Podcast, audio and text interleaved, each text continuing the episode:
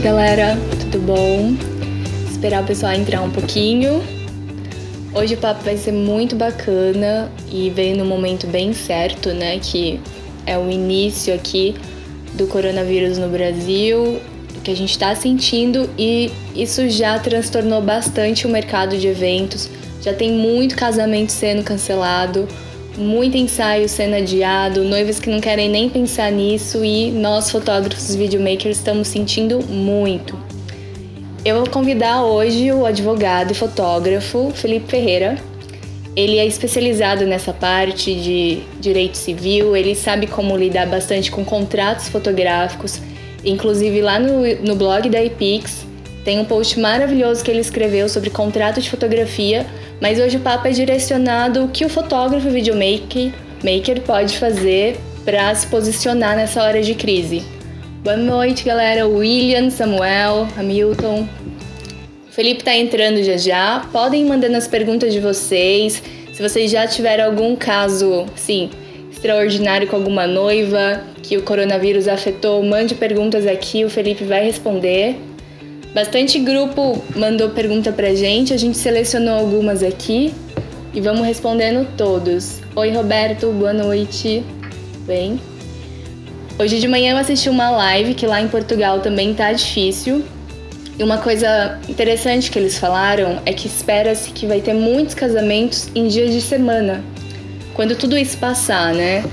Qual é a lógica aqui? Uh, março e abril tá totalmente afetado então, todos os casamentos desse final de semana foram cancelados lá na Europa, já estão sendo adiados. E buffet, salão de festas grandes já tinham todos os seus final de semana até outubro tudo lotado. Então as noivas de março e abril vão ter que remarcar para os dias de semana.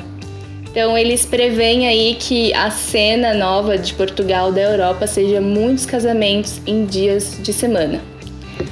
Vamos vendo como isso vai sendo. Olha aqui o Felipe Miranda Weddings. Decretou o estado de emergência, ou seja, não se pode mais ter eventos. Meus casamentos estão cancelados. É, com certeza tem muita gente passando por isso. E eu não sei como vocês se protegeram com isso no contrato. Claro, pensando em ambos, né? Não sendo egoísta, pensando na noiva também. Ó, Renan, dois casamentos em abril foram remarcados. Eu também tinha um de uma super amiga, foi remarcado para julho. E aí, de repente, a gente já tem outras agendas em julho, mas que a gente ainda não sabe como vai estar o mundo em julho, agosto, para poder seguir em frente. Deixa eu só ver aqui se o Fê tá entrando, que eu já chamo o advogado. Uh, ele já entrou aqui, só um minutinho. Pode mandar pra gente mais perguntas, qualquer coisa pode mandar aqui no WhatsApp também, que tem uns amigos meus que estão me mandando no WhatsApp, eu tô lendo. E vamos compartilhar, e acho que importante agora é o mercado de fotografia de eventos e todos os fornecedores se unir, porque se um participar e o outro não, não é bacana. A gente nem pode muito sair de casa e evento é um negócio muito delicado. São muitas pessoas juntas. Teve o caso do Gui Coelho, né? Ele postou hoje um vídeo de que provavelmente a equipe tinha pego coronavírus lá no casamento da irmã da Pugliese. Muita gente pegou coronavírus do casamento da Pugliese e o Rabbit Film estava filmando esse casamento e teve os sintomas. Então assim, começou e vai virando bola de neve e a gente precisa saber os jeitos legais de se proteger e tentar ajudar todos nessa hora.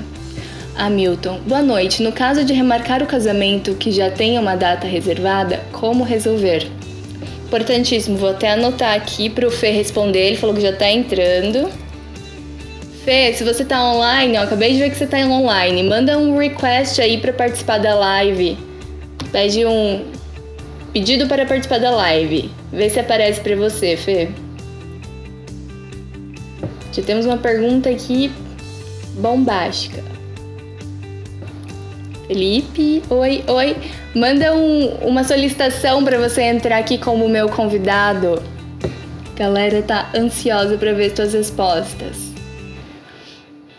Vamos ver, o Fê tá quase entrando. Muitos eventos, é verdade, gente. Teve muitos eventos adiados. Semana da Fotografia, o Edge em Brasil, esperava 4 mil fotógrafos. Sim, foi um efeito cascada, cascata, mas é melhor assim, ó. O Fê já tá entrando. Vamos lá. Tá conectando aqui com ele.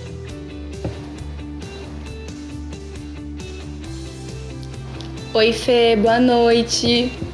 Tudo bom? E aí, beleza, beleza? Consegue me ouvir legal aí? Consigo, tá ótimo. Beleza? Quer show, se apresentar show. um pouquinho pra galera? Pra galera te conhecer, quem vamos. ainda não conhece, né? Não, vamos lá então. Uh, meu nome é Felipe Ferreira, uh, eu sou fotógrafo, uh, sou advogado também, minha graduação é em Direito, né? Ah, meu mestrado é em Tecnologia, uh, Gestão e Inovação. E eu faço assessoria jurídica para profissionais da imagem, né? Uh, sou colunista também da, da Epix, né? Já sou cliente da Epix há, há um bom tempo já aí, tô na, na estrada com eles. E a ideia hoje, né, eh, aqui com a Luna, é, é falar um pouquinho com vocês sobre algumas questões jurídicas, né? Principalmente sobre uh, contratos aí, tudo que está impactando, né, o coronavírus aí, o Covid-19, né, o que, que isso vai influenciar nos nossos negócios e como que a gente pode proceder de agora em diante, tanto uh, para os nossos clientes, quanto os nossos clientes também com a gente, né? Saber os nossos direitos e os nossos, os nossos deveres. Então a ideia é a gente bater um papo, né? É fazer bem. Vou tentar aqui, se por acaso eu usar uma linguagem muito técnica, vocês me avisam, tá? Que eu explico de novo e enfim, mas a ideia é a gente falar aí bem à vontade com vocês. Beleza? Com certeza, beleza. Eu acho que vem no momento certo, né? Que é a primeira semana que começou isso e teve uma enxurrada de é. cancelamentos. É. Você já chegou a atender alguém? Algum fotógrafo já te consultou porque viu isso acontecer muito rápido e já pediu tua ajuda? Já sentiu isso aí no sul? Já, já, já teve, já teve pessoal que, que veio falar comigo. Agora tá um pouquinho mais tranquilo assim, porque uh, aqui em Santa Catarina, por exemplo, saiu ontem uh, uma, uma decisão né, aqui do, do governo do estado suspendendo então todas as atividades, é, tanto é, de prestação de serviço quanto de, de comércio mesmo, né? Uh, suspendendo, então agora não tem mais muito o que fazer. É, é, quarentena meio geral aqui por sete dias. Mas antes disso, teve o pessoal que me perguntou quando começou né, os noivos a, a cancelarem. Ainda, tá, é, na verdade, isso tudo está acontecendo muito rápido, né? E ao mesmo tempo que está acontecendo muito rápido, é, tá tudo muito nebuloso assim em termos jurídicos, né? É, existem alguns posicionamentos para um lado, para outro. O direito é feito disso, né? Do, do tal do depende, né? Mas está ainda muito nebuloso, enfim. Mas eu passei algumas orientações nesse sentido que eu vou, vou tentar passar aqui para vocês também.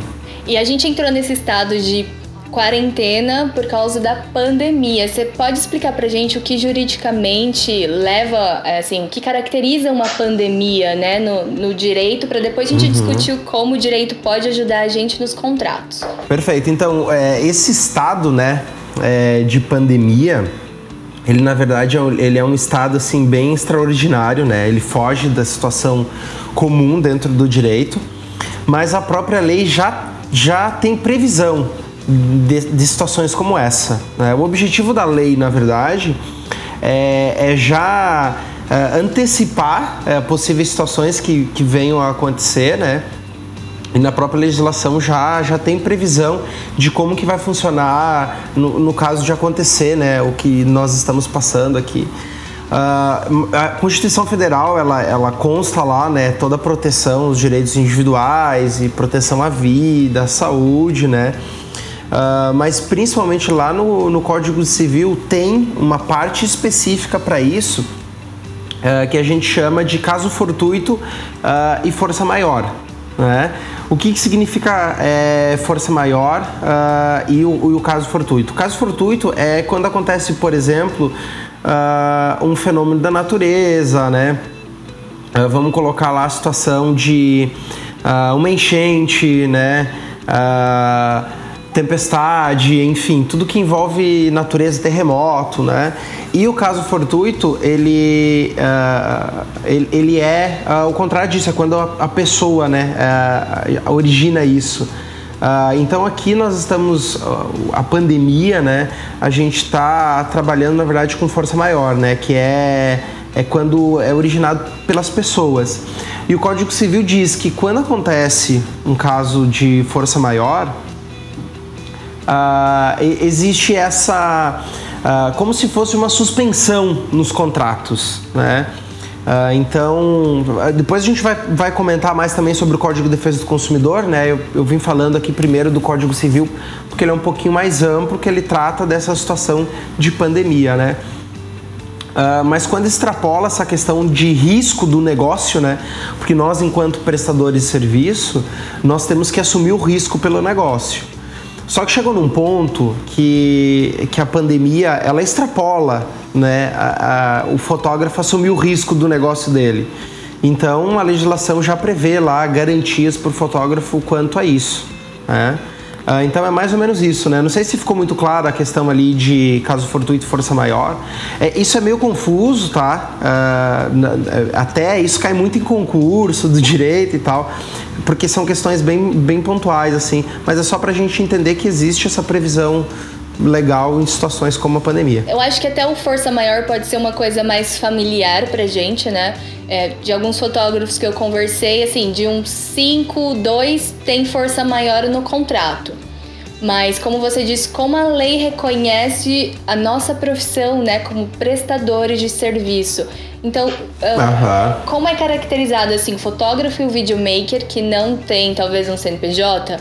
E como a lei lida com esse prestador de serviço. Tendo ele um MEI, um CNPJ ou sendo só liberal, ele vai ter a mesma proteção? Como fica assim? Como é que funciona, né? Na verdade, uh, equivocadamente, muita gente acha que a, a legislação que regulamenta a nossa profissão é a lei de direitos autorais. Mas na verdade não é, porque a lei de direitos autorais ela vai, vai legislar e vai estabelecer direitos sobre as nossas produções, sobre as nossas obras. Isso vale é, tanto para fotógrafo quanto para videomaker. Então, quando a gente fala, ah, mas é questão de direito autoral, isso a gente está falando sobre a nossa obra. Né? O nosso serviço em si, ele é regulamentado por, principalmente por duas leis. A primeira delas é o Código de Defesa do Consumidor, tá? que é uma lei garantista para o consumidor, né? Isso não significa que ela não estabelece deveres para o consumidor. Ela estabelece, mas ela é uma lei que veio para proteger o consumidor em uma época é, que quem, quem tem um pouco mais de idade talvez lembre, é, mas você ia no mercado comprar uh, um leite, né, um, um, iogurte, algo nesse sentido, e ele tinha passado do prazo de validade, você não, não podia nem exigir direito é, repor isso aí ou até a compensação de novo do valor que você, você pagou, porque não tinha uma legislação que estabelecesse lá que Uh, você não você tinha direitos enquanto consumidor né? Você tem direito a está pagando por aquilo você tem direito a comprar um produto de qualidade que não possa trazer prejuízo à tua saúde enfim então o Código de Defesa do Consumidor veio para legislar é, é, essa relação, né? Tanto uh, produto, venda de produto, quanto a, a, prestação de serviço. E é aí que nós nos encaixamos, né? Uh, isso vale para todo, todo contrato de prestação de serviço, tá? Mesmo que ele não tenha legalmente um CNPJ? Mesmo, mesmo. Se caso não é uma eventual demanda judicial, né, uh, o juiz entenda por não uh, estar valendo né, uma relação consumerista, né, uh, aí o código, de, o código Civil vai estabelecer regras contratuais para prestação de serviço. Tá?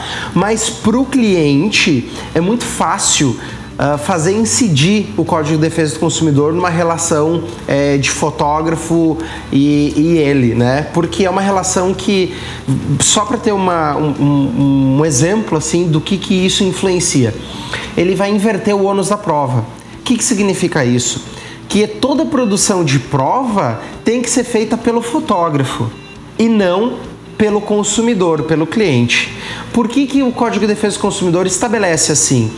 Porque é, existe uma, aí uma, um desequilíbrio na balança do direito, porque o consumidor ele é hipossuficiente. O que, que significa isso? Ele teoricamente ele está num nível abaixo financeiramente falando, né?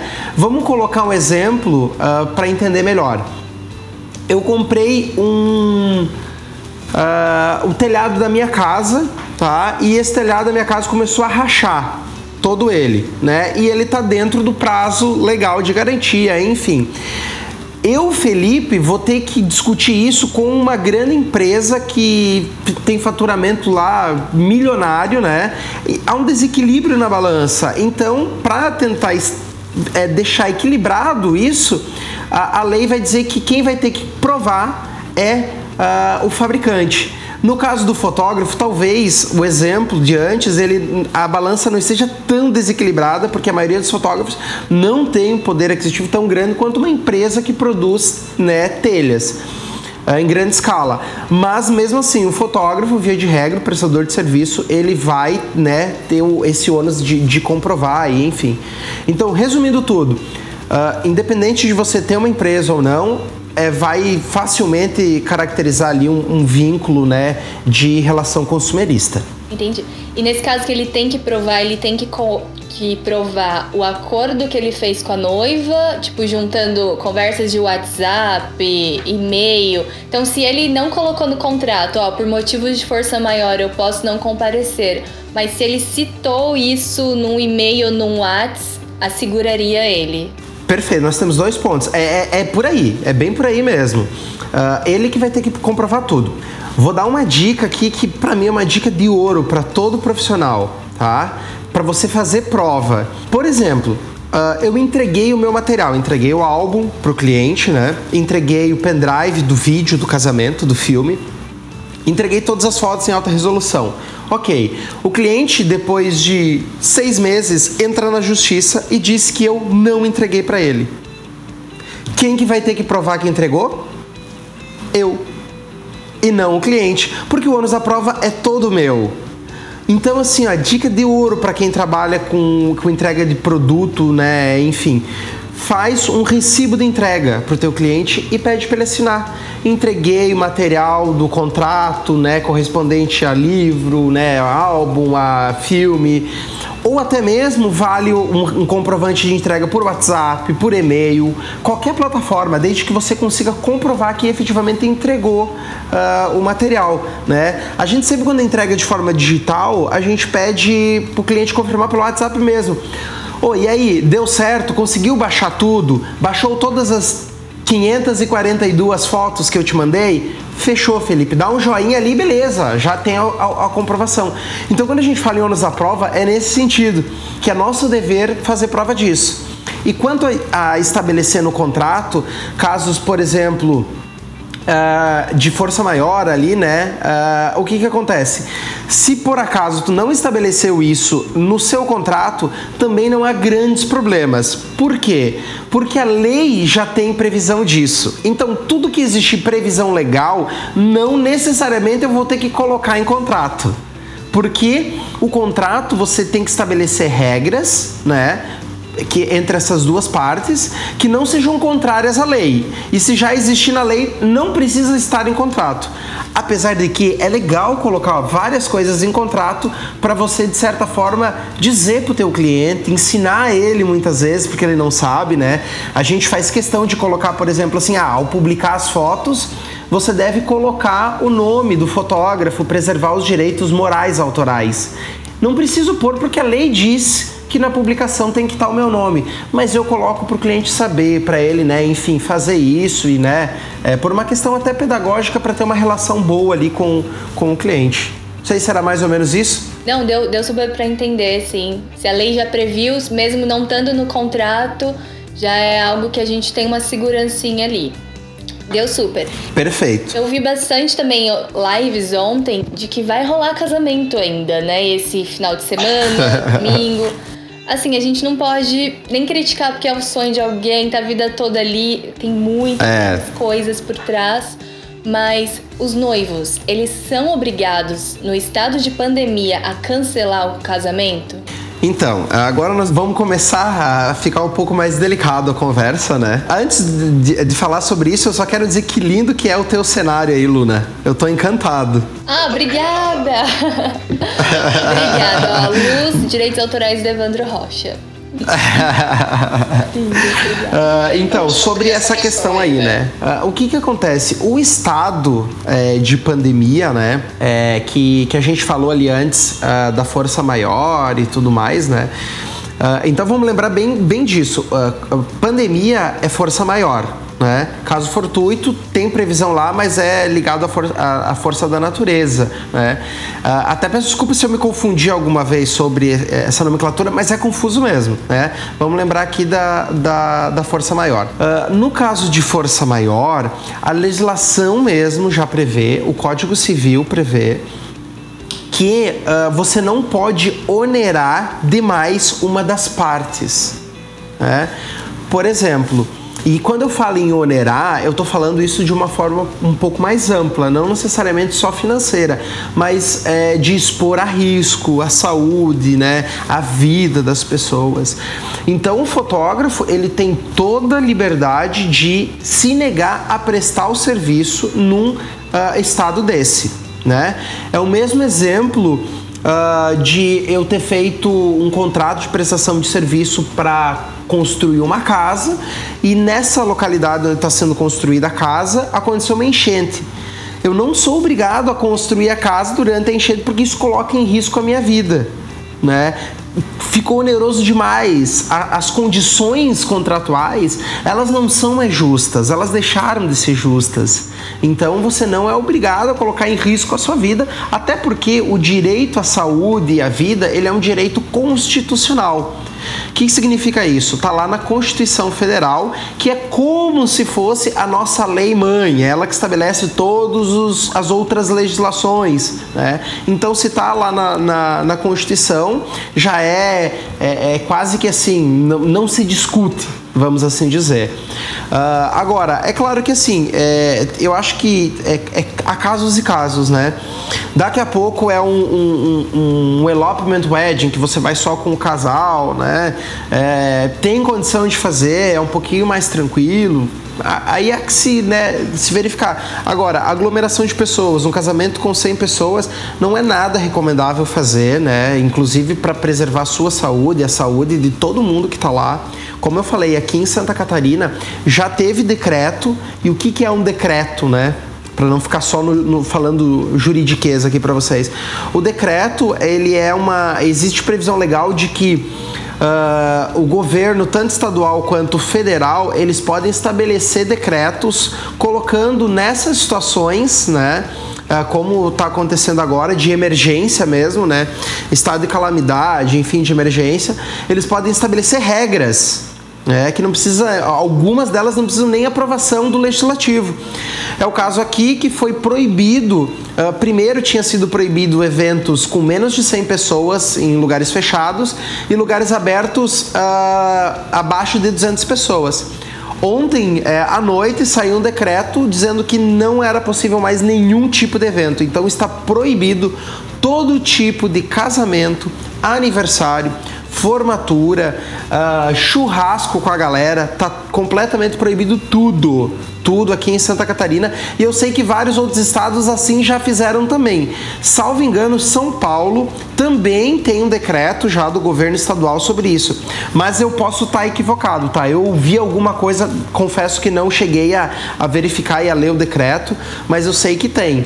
Tá? Então, o fotógrafo, ele não, resumindo, não é obrigado, numa situação dessa, a ter que prestar o seu serviço porque fica oneroso demais e coloca em risco a sua saúde e a sua integridade física. Perfeito. E eu ouvi também hoje de manhã, nessa mesma live, eu não lembro que estado que ele era, mas o fotógrafo estava falando que ele ia ter um casamento agora, dia 22, acho que é sábado, e com 500 pessoas. Assim, é bem arriscado. E ele falou: não, nós vamos, eu e a minha equipe vamos se proteger, a gente vai tentar tomar todos os cuidados possíveis. Tipo, até uma ansiedade assim por ele. Mas vamos supor que ele veja o que está acontecendo nas notícias e de última hora ele decida não ir. Como você disse, nós estamos protegidos por essa lei, por questões de saúde e etc. Mas futuramente a noiva pode processá-lo por isso? Então, corre-se é, o risco, tá? Uh, na verdade, é, a gente tem que ter em mente uma coisa quando se fala em questões jurídicas assim. Todo mundo que tem negócio, todo fotógrafo está uh, sob o risco de ser processado a qualquer momento. Isso é fato, porque muitas vezes o próprio cliente ah, ele, ele, ele cria uma expectativa gigante sobre um evento dele, uh, tudo foge do controle do fotógrafo e às vezes não acontece uma foto que ela queria que acontecesse e o fotógrafo, coitado, não tem culpa de absolutamente nada daquilo, o cliente não entende, é aquela, aquela noiva que né, não, não é nada flexível e acaba processando. Ser processado não significa que você está errado Tá? Ser processado é uma coisa natural de uma pessoa que acha que tem direito sobre aquilo e vai pedir para o juiz dizer tem o direito ou não. E se a pessoa tiver o direito, o juiz vai estabelecer como que vai ser restituído essa violação de direito. Agora, caso seja processado, há uma grande possibilidade, e aí eu sou um advogado de não falar que existe causa ganha, né? E eu não gosto também de dizer, ah, um percentual que vai dar certo ou não, porque é decisões de um ser humano, o juiz que vai entender, vai muito das provas que vão ser produzidas, enfim, né? A gente tem sempre é, ser muito transparente com o cliente nisso. Mas uh, se por acaso acontecer um processo, eu vejo que é muito fácil, muito tranquilo uh, colocar para o juiz uh, as razões, os motivos, porque a própria lei diz isso. Então eu não ficaria receoso quanto a isso, né? Mas sabe-se que corre o risco. E aí vai uma dica: para quem está passando por isso, faça a prova. Faça a prova de tudo né? Manda um e-mail para noiva, mesmo que assim seja muito fácil de, pô, uh, vou colocar aqui, né? As emissoras de televisão, canal aberto, estão divulgando isso o dia inteiro. A Globo News tem a, agora até liberou, né, para as pessoas assistirem sem pagar nada. Então, pô, manda um print, então dizendo assim, mas eh, olha só, noiva Uh, é, é, fato, é notório, todo mundo sabe que não deve sair de casa, que não pode fazer casamento com isso. Mesmo assim, uh, você vai fazer o teu casamento é, e manda para ela de uma maneira muito tranquila, né? Claro, sem criar aquele sentimento ruim, mas explica para ela, olha, mesmo assim o Código Civil diz que eu não sou obrigado a colocar minha vida em risco, colocar a vida de outras pessoas em risco, né? Faz prova para depois, numa eventual demanda, você tem o ônus da prova e você vai precisar comprovar isso também. Quanto mais você tiver provas, com melhores olhos o juiz vai enxergar as suas provas. Porque vai ver assim, pô, mesmo que ele tenha feito alguma coisa errado, ele não agiu de má fé. E a má fé é um negócio muito importante para as relações de consumo tá? Da hora, nossa. Explica muito bem. É, é, tanto até que a gente vai chegar num momento delicado que, que é o dinheiro, né? Essa é a parte. Eu vi que já veio até perguntinha disso aí. Já, eu vi passando aqui também. Bom, sou obrigada a devolver o dinheiro? Eis a questão. Se a noiva ai, ai, não ai. remarcou, se ela não remarcou, ela quer cancelar. Eu, eu guardei a data Talvez até paguei freelancers tal. Reservei a minha agenda, cancelou. Eu sou obrigada a devolver o dinheiro? Então, vamos lá. Até vou dar uma respirada agora. Dura essa bomba. Porque, é... agora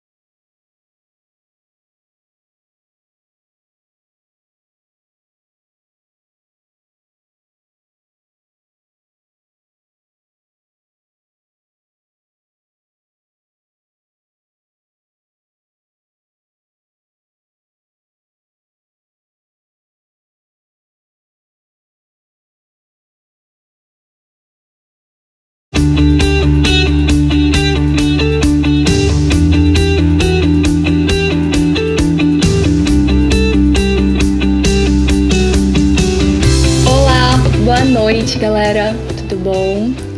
Esperar o pessoal entrar um pouquinho. Hoje o papo vai ser muito bacana e veio no momento bem certo, né? Que é o início aqui do coronavírus no Brasil, que a gente está sentindo e isso já transtornou bastante o mercado de eventos. Já tem muito casamento sendo cancelado, muito ensaio sendo adiado, noivas que não querem nem pensar nisso e nós fotógrafos videomakers estamos sentindo muito. Eu vou convidar hoje o advogado e fotógrafo Felipe Ferreira. Ele é especializado nessa parte de direito civil, ele sabe como lidar bastante com contratos fotográficos. Inclusive lá no, no blog da Epix tem um post maravilhoso que ele escreveu sobre contrato de fotografia mas hoje o papo é direcionado ao que o fotógrafo videomaker maker pode fazer para se posicionar nessa hora de crise. Boa noite, galera. William, Samuel, Hamilton. O Felipe está entrando já já. Podem mandando as perguntas de vocês. Se vocês já tiveram algum caso, sim, extraordinário com alguma noiva que o coronavírus afetou, mande perguntas aqui, o Felipe vai responder. Bastante grupo mandou pergunta pra gente, a gente selecionou algumas aqui e vamos respondendo todos. Oi, Roberto, boa noite. Bem. Hoje de manhã eu assisti uma live que lá em Portugal também tá difícil. E uma coisa interessante que eles falaram é que espera-se que vai ter muitos casamentos em dias de semana. Quando tudo isso passar, né? Qual é a lógica aqui? Uh, março e abril tá totalmente afetado então, todos os casamentos desse final de semana foram cancelados lá na Europa, já estão sendo adiados. E buffet, salão de festas grandes já tinham todos os seus final de semana até outubro tudo lotado. Então, as noivas de março e abril vão ter que remarcar para os dias de semana. Então, eles preveem aí que a cena nova de Portugal da Europa seja muitos casamentos em dias de semana. Vamos vendo como isso vai sendo. Olha aqui o Felipe Miranda Weddings. Decretou o estado de emergência, ou seja, não se pode mais ter eventos. Meus casamentos estão cancelados. É, com certeza tem muita gente passando por isso. E eu não sei como vocês se protegeram com isso no contrato. Claro, pensando em ambos, né? Não sendo egoísta, pensando na noiva também. Ó, Renan, dois casamentos em abril foram remarcados. Eu também tinha um de uma super amiga, foi remarcado para julho. E aí, de repente, a gente já tem outras agendas em julho, mas que a gente ainda não sabe como vai estar o mundo em julho, agosto, para poder seguir em frente. Deixa eu só ver aqui se o Fê tá entrando, que eu já chamo o advogado. Uh, ele já entrou aqui, só um minutinho. Pode mandar pra gente mais perguntas, qualquer coisa pode mandar aqui no WhatsApp também, que tem uns amigos meus que estão me mandando no WhatsApp, eu tô lendo. E vamos compartilhar, e acho que importante agora é o mercado de fotografia de eventos e todos os fornecedores se unir, porque se um participar e o outro não, não é bacana. A gente nem pode muito sair de casa, e evento é um negócio muito delicado, são muitas pessoas juntas. Teve o caso do Gui Coelho, né? Ele postou hoje um vídeo de que provavelmente a equipe tinha pego o coronavírus lá no casamento da irmã da Pugliese. Muita gente pegou coronavírus do casamento da Pugliese e o Rabbit Film estava filmando esse casamento e teve os sintomas. Então, assim, começou e vai virando bola de neve e a gente precisa saber os jeitos legais de se proteger e tentar ajudar todos nessa hora. Hamilton, boa noite. No caso de remarcar o casamento que já tenha uma data reservada, como resolver? Importantíssimo, vou até anotar aqui para o Fê responder. Ele falou que já está entrando. Fê, se você tá online, ó, acabei de ver que você tá online, manda um request aí para participar da live. Pede um pedido para participar da live. Vê se aparece para você, Fê. Já temos uma pergunta aqui bombástica.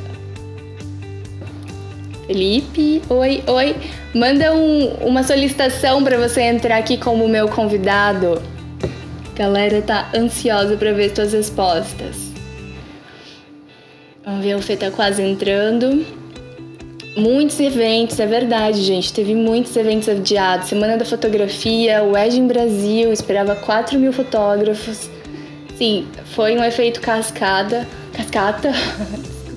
Mas É melhor assim, ó. O Fê já tá entrando.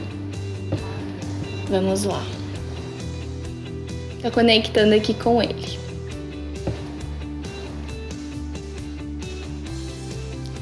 Oi, Fê, boa noite. Tudo bom? E aí, beleza, beleza? Consegue me ouvir legal aí? Consigo, tá ótimo. Beleza? Quer show, se apresentar show. um pouquinho pra galera?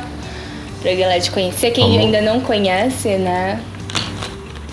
Não, vamos lá então. Uh, meu nome é Felipe Ferreira, uh, eu sou fotógrafo, uh, sou advogado também, minha graduação é em Direito, né? Ah, meu mestrado é em Tecnologia e Gestão e Inovação.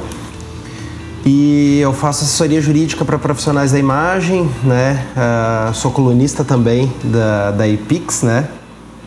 Já sou cliente da Epix há há um bom tempo já aí, tô na, na estrada com eles. E a ideia hoje, né, é, aqui com a Luna, é, é, falar um pouquinho com vocês sobre algumas questões jurídicas, né, principalmente sobre uh, contratos aí, tudo que está impactando, né, o coronavírus aí, o Covid-19, né, o que, que isso vai influenciar nos nossos negócios e como que a gente pode proceder de agora em diante, tanto uh, ah, para os nossos clientes, quanto os nossos clientes também com a gente, né? Saber os nossos direitos e os nossos os nossos deveres. Então a ideia é a gente bater um papo, né? É fazer bem. Vou tentar aqui, se por acaso eu usar uma linguagem muito técnica, vocês me avisam, tá? Que eu explico de novo e enfim, mas a ideia é a gente falar aí bem à vontade com vocês. Beleza? Com certeza, beleza. Eu acho que vem no momento certo, né? Que é a primeira semana que começou isso e teve uma enxurrada de é. cancelamentos. É. Você já chegou a atender alguém? Algum fotógrafo já te consultou porque viu isso acontecer muito rápido e já pediu tua ajuda? Já sentiu isso aí no sul? Já, já, já teve, já teve pessoal que, que veio falar comigo. Agora tá um pouquinho mais tranquilo assim, porque uh, aqui em Santa Catarina, por exemplo, saiu ontem uh, uma, uma decisão né, aqui do, do governo do estado suspendendo então todas as atividades, é, tanto é, de prestação de serviço quanto de, de comércio mesmo, né? Uh, suspendendo, então agora não tem mais muito o que fazer. É, é, quarentena meio geral aqui por sete dias. Mas antes disso, teve o pessoal que me perguntou quando começou, né, os noivos a, a cancelarem. Ainda, tá, é, na verdade, isso tudo está acontecendo muito rápido, né? E ao mesmo tempo que está acontecendo muito rápido, é, tá tudo muito nebuloso assim em termos jurídicos, né? É, existem alguns posicionamentos para um lado, para outro. O direito é feito disso, né? Do, do tal do depende, né? Mas está ainda muito nebuloso, enfim. Mas eu passei algumas orientações nesse sentido que eu vou, vou tentar passar aqui para vocês também.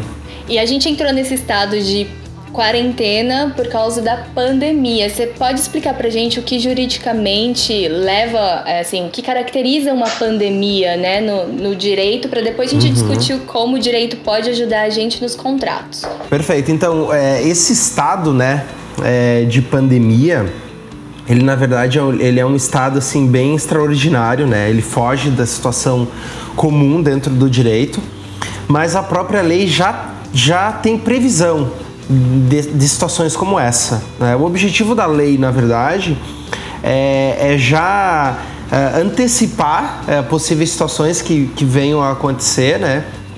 E na própria legislação já, já tem previsão de como que vai funcionar no, no caso de acontecer, né? O que nós estamos passando aqui.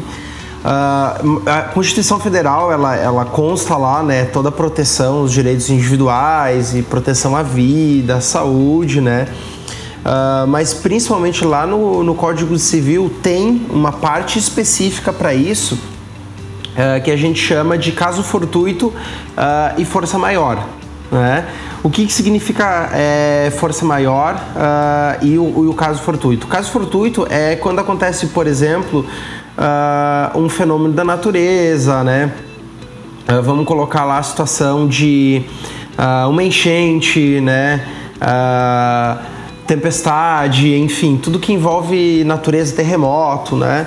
E o caso fortuito, ele, uh, ele, ele, é uh, o contrário disso, é quando a, a pessoa, né, uh, origina isso. Então aqui nós estamos a pandemia, né? A gente está trabalhando na verdade com força maior, né? Que é é quando é originado pelas pessoas. E o Código Civil diz que quando acontece um caso de força maior, uh, existe essa como se fosse uma suspensão nos contratos, né? Uh, então, depois a gente vai, vai comentar mais também sobre o Código de Defesa do Consumidor, né? Eu, eu vim falando aqui primeiro do Código Civil, porque ele é um pouquinho mais amplo, que ele trata dessa situação de pandemia, né? Uh, mas quando extrapola essa questão de risco do negócio, né? Porque nós, enquanto prestadores de serviço, nós temos que assumir o risco pelo negócio. Só que chegou num ponto que, que a pandemia ela extrapola né, a, a, o fotógrafo assumir o risco do negócio dele. Então a legislação já prevê lá garantias para o fotógrafo quanto a isso. Né? Ah, então é mais ou menos isso, né? Não sei se ficou muito claro a questão ali de caso fortuito e força maior. É, isso é meio confuso, tá? Ah, até isso cai muito em concurso do direito e tal, porque são questões bem, bem pontuais, assim. Mas é só para a gente entender que existe essa previsão legal em situações como a pandemia. Eu acho que até o força maior pode ser uma coisa mais familiar pra gente, né? É, de alguns fotógrafos que eu conversei, assim, de uns 5, 2 tem força maior no contrato. Mas, como você disse, como a lei reconhece a nossa profissão, né, como prestadores de serviço. Então, uh, como é caracterizado assim o fotógrafo e o videomaker que não tem talvez um CNPJ?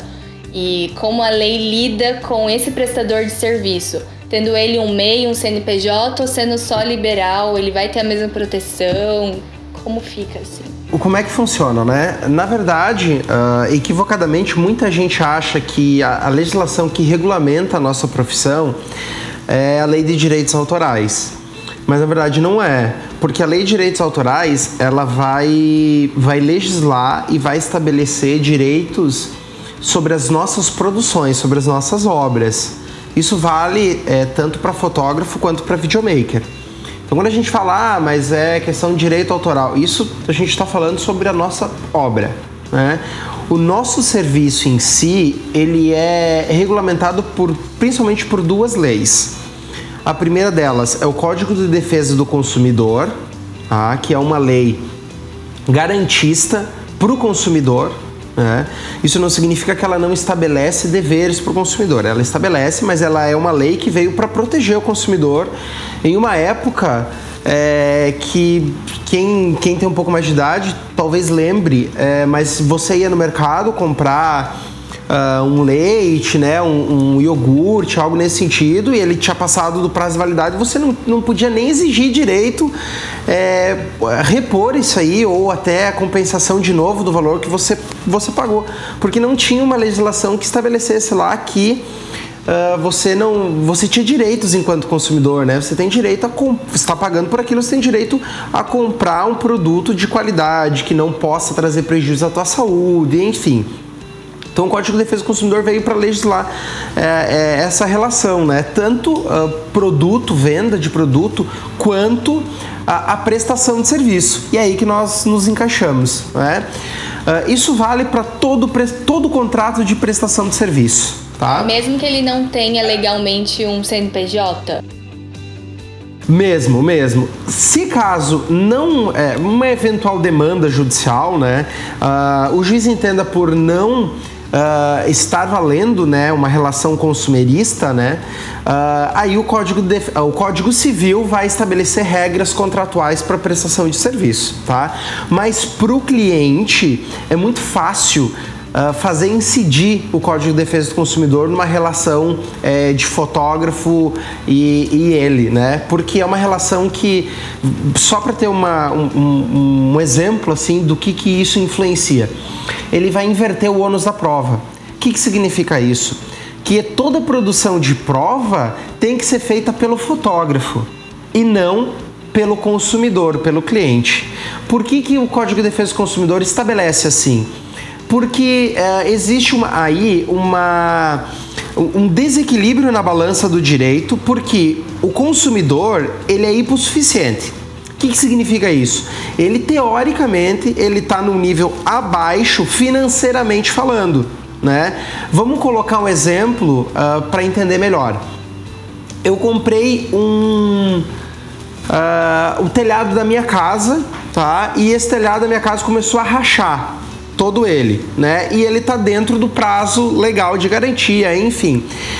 Eu, Felipe, vou ter que discutir isso com uma grande empresa que tem faturamento lá milionário, né? E há um desequilíbrio na balança. Então, para tentar é, deixar equilibrado isso, a, a, lei vai dizer que quem vai ter que provar é uh, o fabricante. No caso do fotógrafo, talvez o exemplo de antes, ele, a balança não esteja tão desequilibrada, porque a maioria dos fotógrafos não tem um poder aquisitivo tão grande quanto uma empresa que produz né, telhas uh, em grande escala. Mas mesmo assim, o fotógrafo, via de regra, o prestador de serviço, ele vai né, ter esse ônus de, de comprovar, enfim. Então, resumindo tudo, uh, independente de você ter uma empresa ou não, é, vai facilmente caracterizar ali um, um, vínculo né, de relação consumerista. Entendi. E nesse caso que ele tem que provar, ele tem que, que provar o acordo que ele fez com a noiva, tipo, juntando conversas de WhatsApp, e-mail. Então, se ele não colocou no contrato, ó, por motivos de força maior eu posso não comparecer, mas se ele citou isso num e-mail num WhatsApp, asseguraria ele. Perfeito, nós temos dois pontos. É, é, é por aí, é bem por aí mesmo. Uh, ele que vai ter que comprovar tudo. Vou dar uma dica aqui que para mim é uma dica de ouro para todo profissional, tá? Para você fazer prova. Por exemplo, uh, eu entreguei o meu material, entreguei o álbum pro cliente, né? Entreguei o pendrive do vídeo do casamento, do filme. Entreguei todas as fotos em alta resolução. Ok, o cliente, depois de seis meses, entra na justiça e diz que eu não entreguei para ele. Quem que vai ter que provar que entregou? Eu. E não o cliente, porque o ônus da prova é todo meu. Então, assim, a dica de ouro para quem trabalha com, com entrega de produto, né? Enfim, faz um recibo de entrega para o teu cliente e pede para ele assinar. Entreguei o material do contrato, né, correspondente a livro, né, álbum, a filme, ou até mesmo vale um, um, comprovante de entrega por WhatsApp, por e-mail, qualquer plataforma, desde que você consiga comprovar que efetivamente entregou uh, o material, né? A gente sempre quando entrega de forma digital, a gente pede para o cliente confirmar pelo WhatsApp mesmo.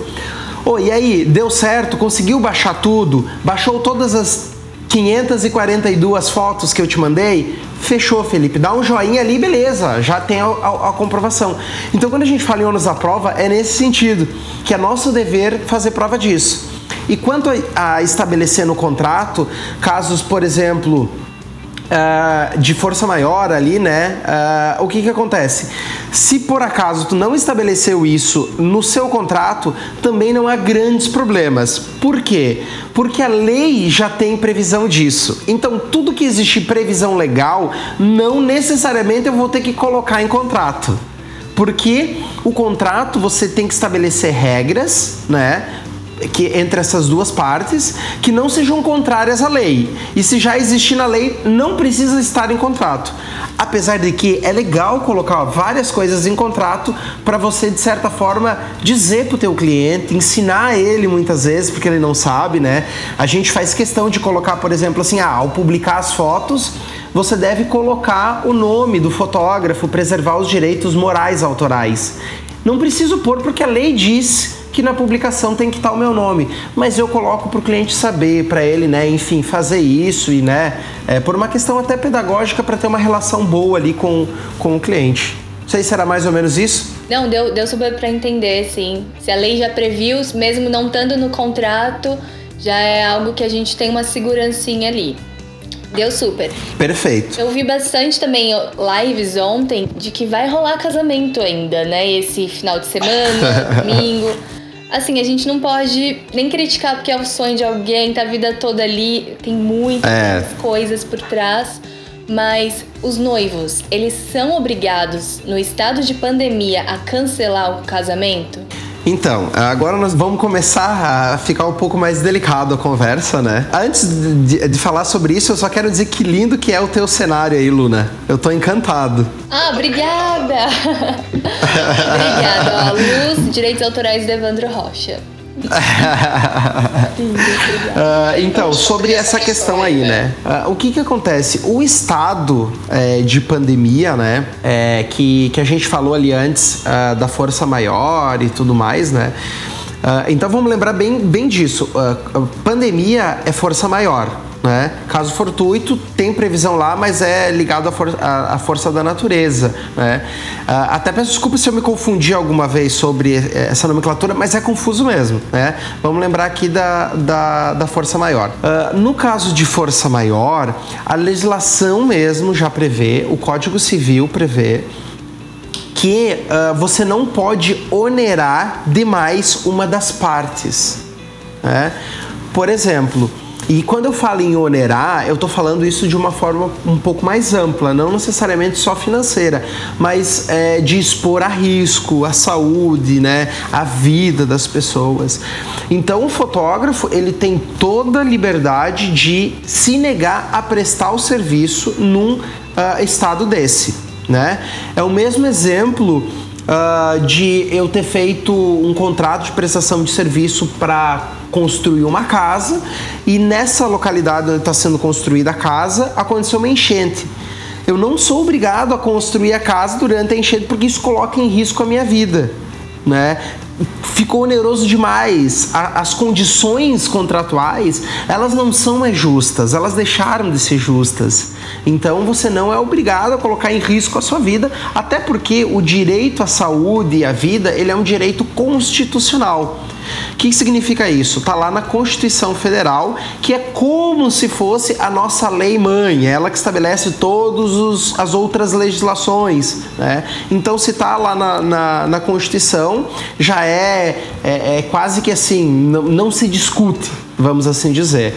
Uh, agora, é claro que assim, é, eu acho que é, é, há casos e casos, né? Daqui a pouco é um, um, um, um elopement wedding que você vai só com o casal, né? É, tem condição de fazer, é um pouquinho mais tranquilo, Aí é que se, né, se verificar. Agora, aglomeração de pessoas, um casamento com 100 pessoas não é nada recomendável fazer, né? Inclusive para preservar a sua saúde, a saúde de todo mundo que está lá. Como eu falei, aqui em Santa Catarina já teve decreto. E o que, que é um decreto, né? para não ficar só no, no, falando juridiqueza aqui para vocês. O decreto, ele é uma existe previsão legal de que Uh, o governo, tanto estadual quanto federal, eles podem estabelecer decretos colocando nessas situações, né? Uh, como está acontecendo agora, de emergência mesmo, né? Estado de calamidade, enfim, de emergência, eles podem estabelecer regras é, que não precisa, algumas delas não precisam nem aprovação do legislativo.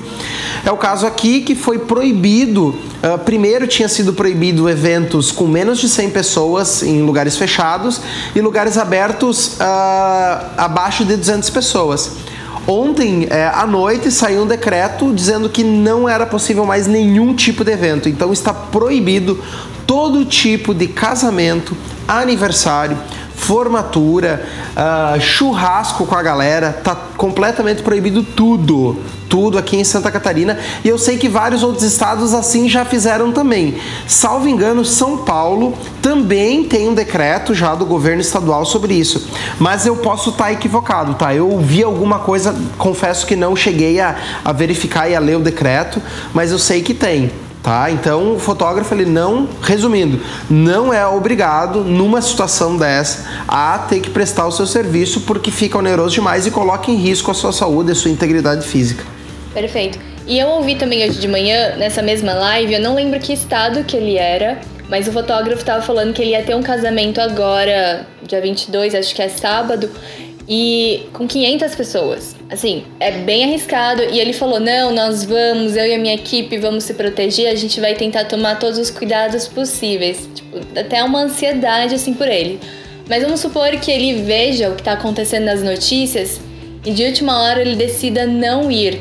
Como você disse, nós estamos protegidos por essa lei, por questões de saúde e etc.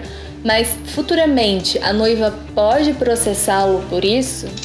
Então, corre-se é, o risco, tá? Uh, na verdade, é, a gente tem que ter em mente uma coisa quando se fala em questões jurídicas, assim. Todo mundo que tem negócio, todo fotógrafo está uh, sob o risco de ser processado a qualquer momento.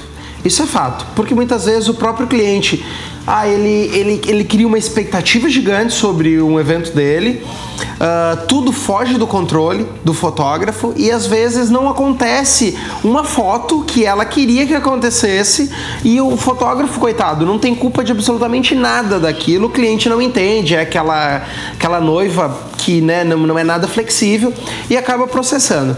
Ser processado não significa que você está errado Tá? Ser processado é uma coisa natural de uma pessoa que acha que tem direito sobre aquilo e vai pedir para o juiz dizer tem o direito ou não. E se a pessoa tiver o direito, o juiz vai estabelecer como que vai ser restituído essa violação de direito. Agora, caso seja processado, há uma grande possibilidade, e aí eu sou um advogado de não falar que existe causa ganha, né? E eu não gosto também de dizer, ah, um percentual que vai dar certo ou não, porque é decisões de um ser humano, o juiz que vai entender, vai muito das provas que vão ser produzidas, enfim, né? A gente tem sempre é, ser muito transparente com o cliente nisso.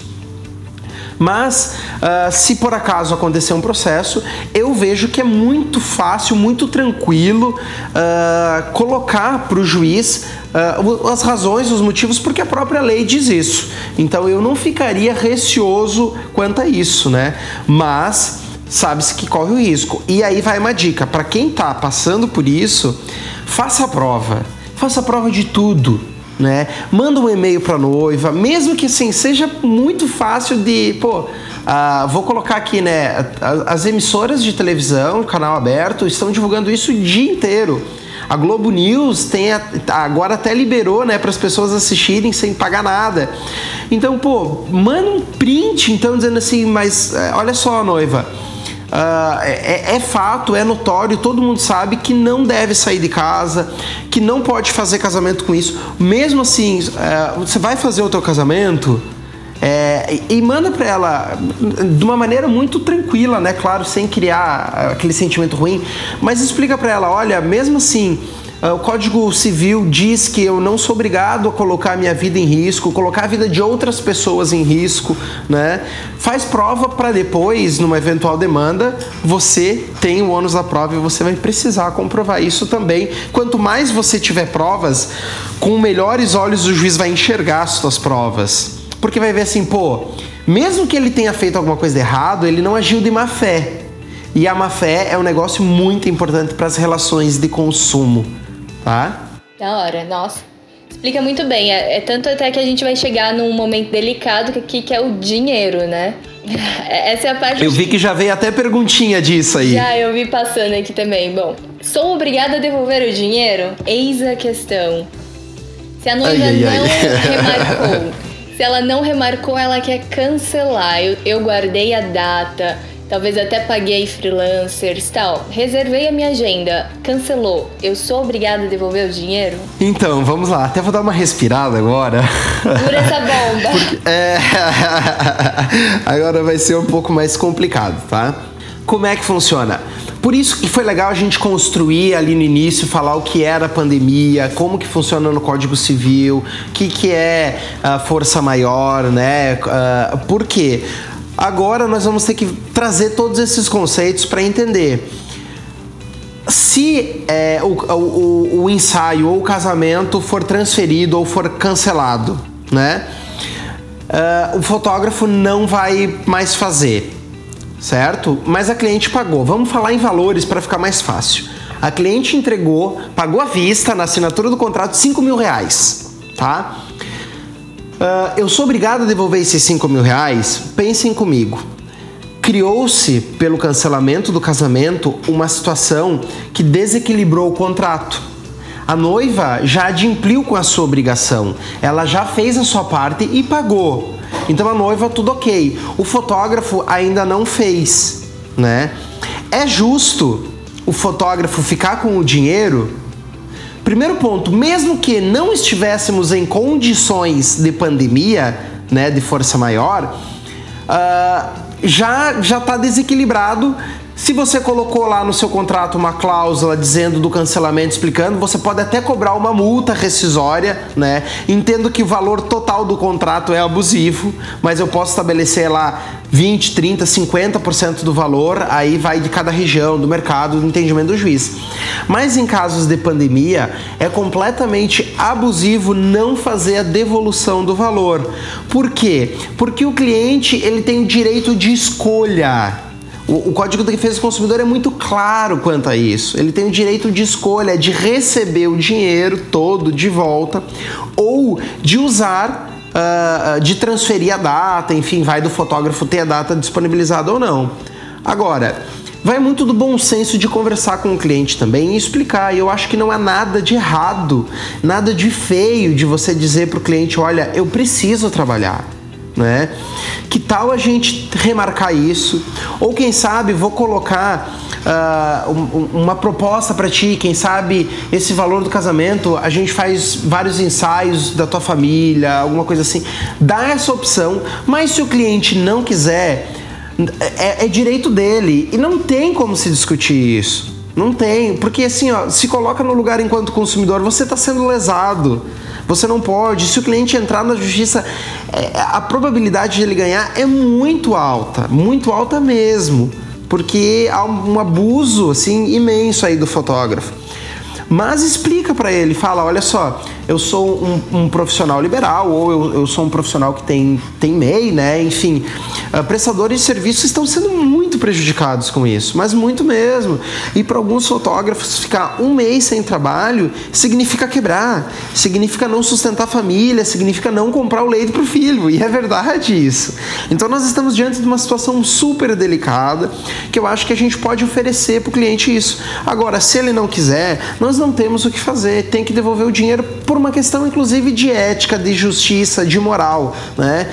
Mas volto a dizer, vou frisar de novo e vou ser chato quanto a isso. Pede pro cliente se ele não quer, diz para ele, ó, oh, que tal me ajudar? Eu tô precisando também, né? Quero fazer o teu trabalho, vamos remarcar. Joguinho de cintura aí, olha, é, é perfeito, perfeito para essa situação, tá? Inclusive, Luna, uh, desculpa te cortar, mas isso vale para tudo, Tá? Isso não vale só para prestação de serviço do fotógrafo. Isso vale para uma viagem que eu fiz. Eu posso remarcar a passagem. Se eu não quiser remarcar a passagem, eu tenho direito a receber todo o valor do avião de novo. Isso vale, por exemplo, para hotel que eu marquei. Né? Isso vale para um evento que eu ia. Pô, eu agora. É, eu não lembro se é abril ou é maio. O Ed em Brasil, né? Todo mundo Oi, Luna, passou desculpa. por isso. Todo mundo passou por isso. Então, uh, mas aí que tá. Tenta, conversa, fala né, com as pessoas. Acho que todo mundo tem, deve ter bom senso, mas no final, se o consumidor falar bater o pé e dizer não, eu não quero, por mais chato que ele seja, por mais, né, é, não, não saber conversar, ou às vezes não, não tá nem aí pro fotógrafo, infelizmente não tem o que se fazer porque é uma questão de lei, é uma questão inclusive de justiça, tem que devolver, né. Eu agora é, ia pro show do Metallica ali, eu não lembro se agora mês que vem ou no outro, não vou poder assistir, meu sonho é assistir o show do Metallica, não vai ter, ou eles vão devolver o dinheiro ou vão remarcar, mas se eu quiser pegar o dinheiro de volta, volta, eu né, tenho esse direito. Enfim, vale para tudo, tá? Para tudo. Inclusive para quando você fotógrafo, você videomaker for consumidor também, tá? Então, para tudo que tu tá sendo violado seus direitos, usa isso que não, não tem, é batata, como se diz. Perfeito. Gente, só para entrar um parênteses aqui, eu vi que vocês estão mandando muitas perguntas. A gente só vai cumprir só mais algumas perguntas que eu tinha separado, eu e o Fê conversando. E aí a gente vai voltando e vou responder. O Felipe vai responder todas as perguntas que vocês mandaram, tá? Então podem continuar mandando que a gente vai abrir para perguntas. Uma novidade é que essa live vai virar podcast. Até por isso a gente está organizando ela bem e no final a gente abre para pergunta para vocês e aí vocês vão ver lá no Papo de Fotógrafo essa live. Fê, uma show, última show. pergunta aqui, entrando nesse, nesse teu parâmetro, é assim: mesmo se a gente não tivesse em caso de pandemia, vamos botar as duas situações. É, eu coloquei lá, beleza, se cancelar o evento, 20% de tudo que você me pagou permanece comigo. Em caso de pandemia, uhum isso ainda vale? Ou, por exemplo, assim, ó, não, é pandemia, isso não vale, a noiva também vai precisar do dinheiro. É, é, é diferente Perfeito. se tratando em quando a gente está em uma situação normal de mundo, digamos assim, e quando a gente está numa situação de calamidade pública e pandemia, o contrato muda de peso? Sim, sim. A, a pergunta foi sensacional, Luna. Uh, muda, muda sim, tá? Uh, por quê? Porque antes, uh, se eu cancelasse o evento, eu desequilibrava a balança pro fotógrafo. Por quê? Porque o fotógrafo reservou a data, porque o fotógrafo às vezes até contratou um frila, já deu uns pila pro frila, né? Enfim, isso causa é, um desequilíbrio pro contrato e tem que ser equilibrado de novo. Então eu posso sim estabelecer uma multa contratual para isso. Inclusive, lá no blog da IPix tem um, um, um, material lá, um artigo falando sobre contrato, né? Que a gente fez lá junto com vocês, está lá à disposição também, vocês podem conferir que eu falo um pouquinho sobre isso. Uh, em, em condições de pandemia, né? Uh, as regras mudam. Porque aí a pandemia por si só, ela já torna as prestações que devem ser adimplidas do contrato excessivamente onerosas pela sua própria natureza. Porque o noivo às vezes não queria cancelar e ele teve que cancelar o casamento. Até porque vai ter decreto sobre isso, né? Tendo decreto, é assim, ó, é caixão, não tem discussão. Baixou o decreto, é, tem a, como se fosse uma lei que está vigorando ali na, naquela situação. Não baixou o decreto, o Código de Defesa do Consumidor e o Código Civil vão estabelecer isso. Então torna-se excessivamente oneroso. A vantagem ela é, é muito extrema para uma parte, o fotógrafo não pode ficar com 5 mil reais porque o cliente cancelou em decorrência de uma pandemia entendeu? Então pode existir a rescisão contratual sem problema nenhum com a devolução dos, dos valores, né? A pandemia é um estado assim, vamos dizer, extraordinário, né? Não é o comum, não é o que sempre acontece. Tá. Não, beleza, deu para entender bem. E você tá aberto também aí, né? Caso alguém passar por isso, você pode responder no inbox, contratar a sua consultoria, não sei como você faz, mas você pode dar indicações melhores. Vamos só avançar um pouquinho, porque Com tá certeza. chegando até perguntas aqui na caixinha de pergunta que daqui a pouco eu abro. Fê, como é possível então a situação contratual? Tipo assim, como é possível resolver essa situação contratual? É criando provas, que você falou, a noiva estando de, de acordo e alguns passos a mais, só criar prova já deixa a gente assegurado para resolver o contrato? É, são, são vários pontos, assim, é uma construção para o teu negócio, né? Não só para um estado de pandemia, mas para o teu negócio em si. A gente sempre tem que pensar o seguinte: o que, que é um contrato? Uh, eu, eu, gosto muito de dar um, fazer uma analogia aqui, ó, contar uma parábola, né? Que é o seguinte: a maioria das pessoas já deve ter jogado joguinho de tabuleiro. Agora, a gurizada mais nova não, não conhece muito joguinho de tabuleiro. Mas eu, né, aluno, o Evandro, provavelmente já jogamos joguinho de tabuleiro. E como é que funciona o joguinho de tabuleiro? Uh, às vezes no meio do jogo dá um problema. E no meio do, né, ali, quando dá esse problema, uh, gera dúvidas. E o que, que a gente faz? A gente vira o joguinho e olha as regras do jogo. Não é? É simples. O contrato, o que, que é? Nada mais do que o verso do jogo do tabuleiro. Você vai estabelecer as regras do jogo. Né? Você cria uma, uma, uma teoria para uma futura prática. Né? Então, assim, ó, ter um contrato bem feito é fundamental para qualquer negócio, para qualquer. Inclusive, se você não fez contrato por escrito, o contrato verbal tem validade. Tá? A, o Código Civil diz isso. O contrato verbal ele não tem uma forma específica. Posso fazer um contrato num papel higiênico escrito com carvão? Tem validade? Tem validade. É, verbal, por WhatsApp, por e-mail, tudo é válido. Agora, não significa que é fácil. Por quê? Como que eu vou fazer a prova se o ônus da prova é meu, né, numa relação de consumo, a gente já falou disso como que eu vou fazer prova de um contrato verbal? Isso que eu te né? perguntar, assim, esse contrato verbal, ele tem que ser gravado? É um áudio no WhatsApp? Ou se eu encontrei a noiva no shopping e falei, tudo bem, eu te entrego mais 50 fotos. Isso já é um contrato verbal? Já, já é. O problema é a prova. Agora, se eu passei no shopping e falei, não, eu te entrego mais 50, e a vendedora ouviu, e ela vai lá na frente do juiz e diz, não, eu ouvi eles falando, contrato verbal que tem validade e foi feito prova. Entendeu? Então vale também a dificuldade, como eu disse, é a prova. Por isso, contrato bem feito é, é assim, ó, é, é um, um, um puta investimento. Desculpe o termo, mas é um puta investimento. Por quê? Porque não é caro para fazer um contrato, tá? Se você não tem condição de fazer um contrato, de contratar um advogado, e aí eu já digo para vocês, sem querer vender o peixe, né, mas já vendendo, uh, um contrato que é um advogado que é especializado nisso é ainda melhor, porque vai ter conhecimento de causa, tanto da prestação de serviço, né, para colocar o, o, objeto contratual, uh, como é, da parte jurídica.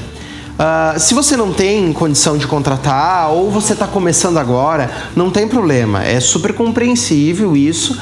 Mas assim, guarda um 10% de todo o trabalho que você faz até você guardar a graninha para você fazer um contrato, porque vale a pena. Você vai, vai gastar, uh, às vezes, é, em torno de 5 a 10% tá, do valor de uma ação que um cliente entra contra você. Sem contar a reputação da sua marca e da sua imagem de ter uma condenação na justiça. Eu não vou nem dizer de estar sendo processado, porque todo mundo pode ser processado. Isso é fato, qualquer um pode. Né? Mesmo o cliente lá tendo processado ele não tem razão, razão nenhuma. Mas ter uma condenação uh, gera custo. Né? Só larga, na largada aí o advogado, se você pegar um advogado bom, ele vai cobrar é, de 3 a 10 vezes mais do que o valor para fazer um contrato. Então, é, é, não vale a pena você correr esse risco. Agora, não tenho condição, estou começando agora, enfim, não me organizei financeiramente, não pega contrato da internet, não faz essa cagada. Por quê? Eu já falei isso em outras oportunidades aqui com a Epix, inclusive nos artigos lá do blog. Pode ser um baita tiro no pé. Um baita tiro no pé. Uma cláusula que está lá, que não tem nada a ver com o teu modelo de negócio, que não tem nada a ver contigo, que está errada, pode prejudicar a ponto de você responder uma ação judicial por causa disso. Então não vale a pena. É, o que, que eu indico então? Ler, vou falar de novo lá para vocês, fazer a propaganda do, do blog da Epix é porque é muito bom mesmo. Lê aquele artigo porque lá a gente fala para vocês como você mesmo pode fazer o teu contrato é melhor você mesmo fazer de uma forma simples, de uma forma que traga mínimos direitos e deveres. Não é o indicado, o indicado é óbvio, não é se automedicar, é você ir no médico. Isso é fato. Se você tem um problema, você vai no médico. E, e gasta para isso, mas vale a pena. Por que, que para saúde a gente gasta e para para segurança do teu negócio, que é o teu ganha-pão, a gente não quer investir, né? Para mim não faz muito sentido. Então faz você mesmo até você ter condições de contratar um advogado para fazer, enfim. Mas a dica, contrato de internet pode ser um baita tiro no pé. Faz você mesmo com aquelas regrinhas lá que eu falei, com aquelas dicas, que é menos pior do que pegar da internet. Perfeito. É, até porque vai ter alguma coisa lá que você não vai ler ou tá numa uma linguagem totalmente jurídica que a gente não é familiarizado aquilo tá, né, dando teu peixe quase que de graça. Ótima observação, depois eu boto o link do contrato aqui também para vocês. Fê, então, só pra gente recapitular, estamos quase acabando as nossas perguntas para abrir para de vocês. Eu não assinei o contrato com a noiva. As regras também valem? Todas essas regras que protegem a gente e tal, ou que eu falei no WhatsApp ou verbalmente, elas valem? Perfeito, valem elas valem o estado é, de pandemia, né, a força maior e, e, também o caso uh, fortuito, eles valem independente de ter contrato ou não. Se baixou decreto, não se discute. Aí sim é como se fosse lei entendeu? Então tá valendo, ainda que seja um contrato verbal, né? Uh, tá valendo igual, igual, igual. Nada, nada muda. Uh, agora, o, o que facilitou para o fotógrafo é a questão de que você é, fica mais fácil para você fazer prova de algumas questões. Como por exemplo, eu me negar a participar do evento. É muito fácil de fazer prova, entendeu? Aí aberto Mas tá, tá valendo. Ok. Outra nossa última pergunta aqui para abrir para vocês. Como faz com os meus funcionários? Às vezes a galera tem estúdio ou assim, várias equipes de evento, fotógrafo, videomaker, né? Eu sou, eu tenho um estúdio de foto e vídeo. E aí, Aham. como é que eu faço com os meus funcionários? O contrato foi cancelado, mas está no meu nome. Só que eu pago eles também, às vezes, por fora ou já registrado, se eu sou uma empresa maior de foto. Como que eu, dona da minha empresa, protejo, me protejo e não causo também um dano para os meus funcionários? Perfeito. Essa situação ela também é um pouquinho delicada. Vejamos. Primeiro, a questão seletista, quem tem carteira assinada, ah, é- é- é- existe uma lei que vai, que vai estabelecer as regras para isso, que é a CLT, né? Ah, a CLT ela só pode ser alterada a nível federal. Então, se baixou um decreto municipal ou um decreto ah, estadual, ele não tem competência para alterar a relação de trabalho. Ou seja, nós estamos, de certa forma, nu- num terreno muito arenoso para isso. É, não, tem como dar uma certeza de nada ainda, porque é tudo muito recente, é tudo muito bico, assim vamos falar, né? É muito nebuloso, tudo muito rápido ah, e a gente às vezes não consegue nem estar atualizado quanto a isso que está acontecendo. Só para vocês terem uma ideia, em Santa Catarina, que hoje muita gente foi trabalhar e chegou para trabalhar ah, o estabelecimento fechado, ah, os estabelecimentos abertos, a polícia passando, fechando estabelecimentos. Então a gente não está conseguindo nem acompanhar isso tudo. Ah, então, assim, a gente está aguardando ainda, né? Inclusive, hoje eu fiz uma, uma assessoria para uma empresa que veio exatamente essa pergunta. É, é, eles queriam saber porque o contador tinha passado um posicionamento, né, quanto a isso, e eles queriam parecer jurídico ah, dos, dos funcionários é, colaboradores lá seletistas. Ah, como a gente está aguardando ainda é, ver se sai alguma coisa a nível federal sobre as relações de trabalho, por enquanto não tem nada. É, pelo menos né, eu não, não recebi nada e nas pesquisas aqui não, não saiu nada ainda. Ah, aqui no decreto né, de Santa Catarina é, suspendeu o trabalho por sete dias. Então, qual que é a orientação é, quanto a isso? É de dar férias para todos os, os colaboradores, os funcionários, né, os que podem tirar férias. Só que aí a gente começa a esbarrar em algumas questões, porque para eu poder dar férias, eu preciso dar isso com cinco dias de antecedência. Então, ah, o decreto lá é sete. Vou ter que dar cinco dias e, e, e, com a empresa parada. O que, que eu vou fazer? Eu posso fazer home office? Os contadores, eu vi um posicionamento de alguns contadores que dizem que não é possível fazer home office. Né? Talvez seja a minoria dos contadores, não sei dizer porque eu também não sou do ramo.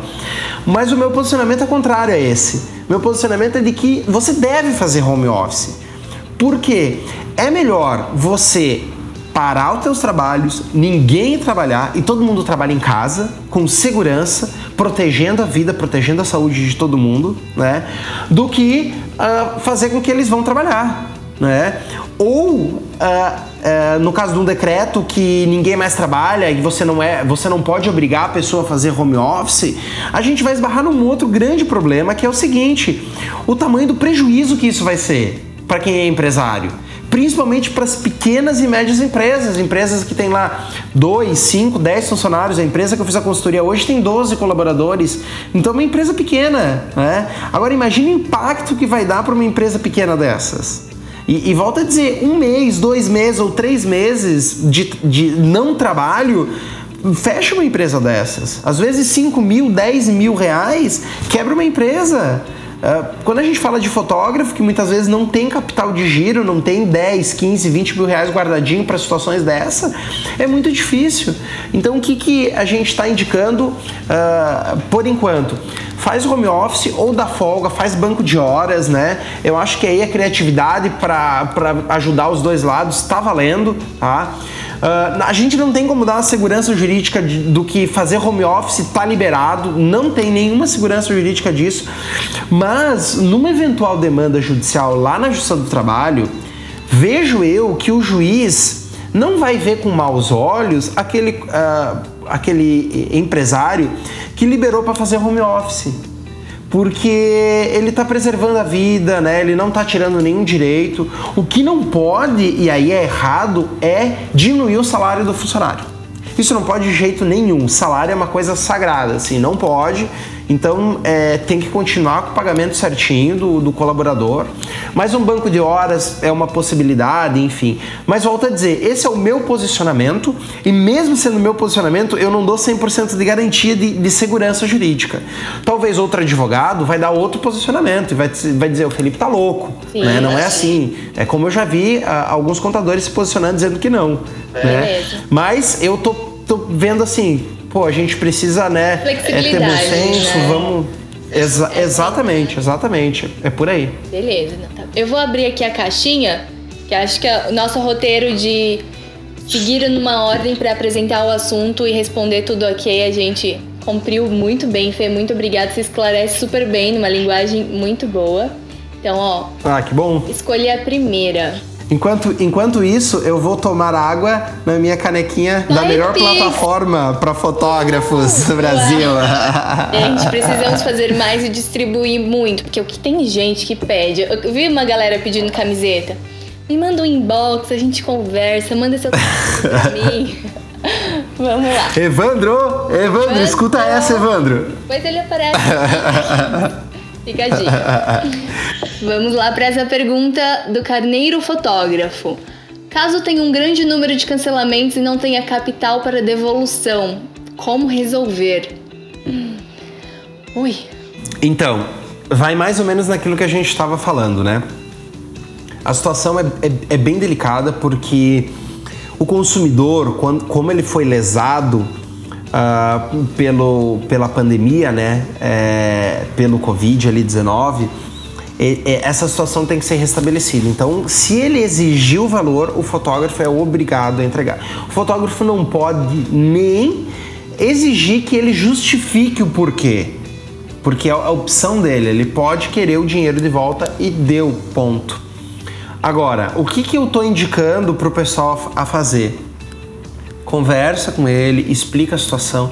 Volta a dizer, não há nada de feio em dizer eu preciso trabalhar, eu preciso sustentar minha família, eu tenho funcionário, salário de funcionário todo mundo sabe que é sagrado, né? Não dá para é, para não pagar é, é, tentar resolver isso dessa forma, né? Explicando e dizendo, olha, pequenos empresários, prestadores de serviço precisam muito do, do, do, auxílio, mas a gente tem que ter empatia também, porque às vezes aquele cliente ele está numa situação ainda pior do que você e ele precisa daquele dinheiro também.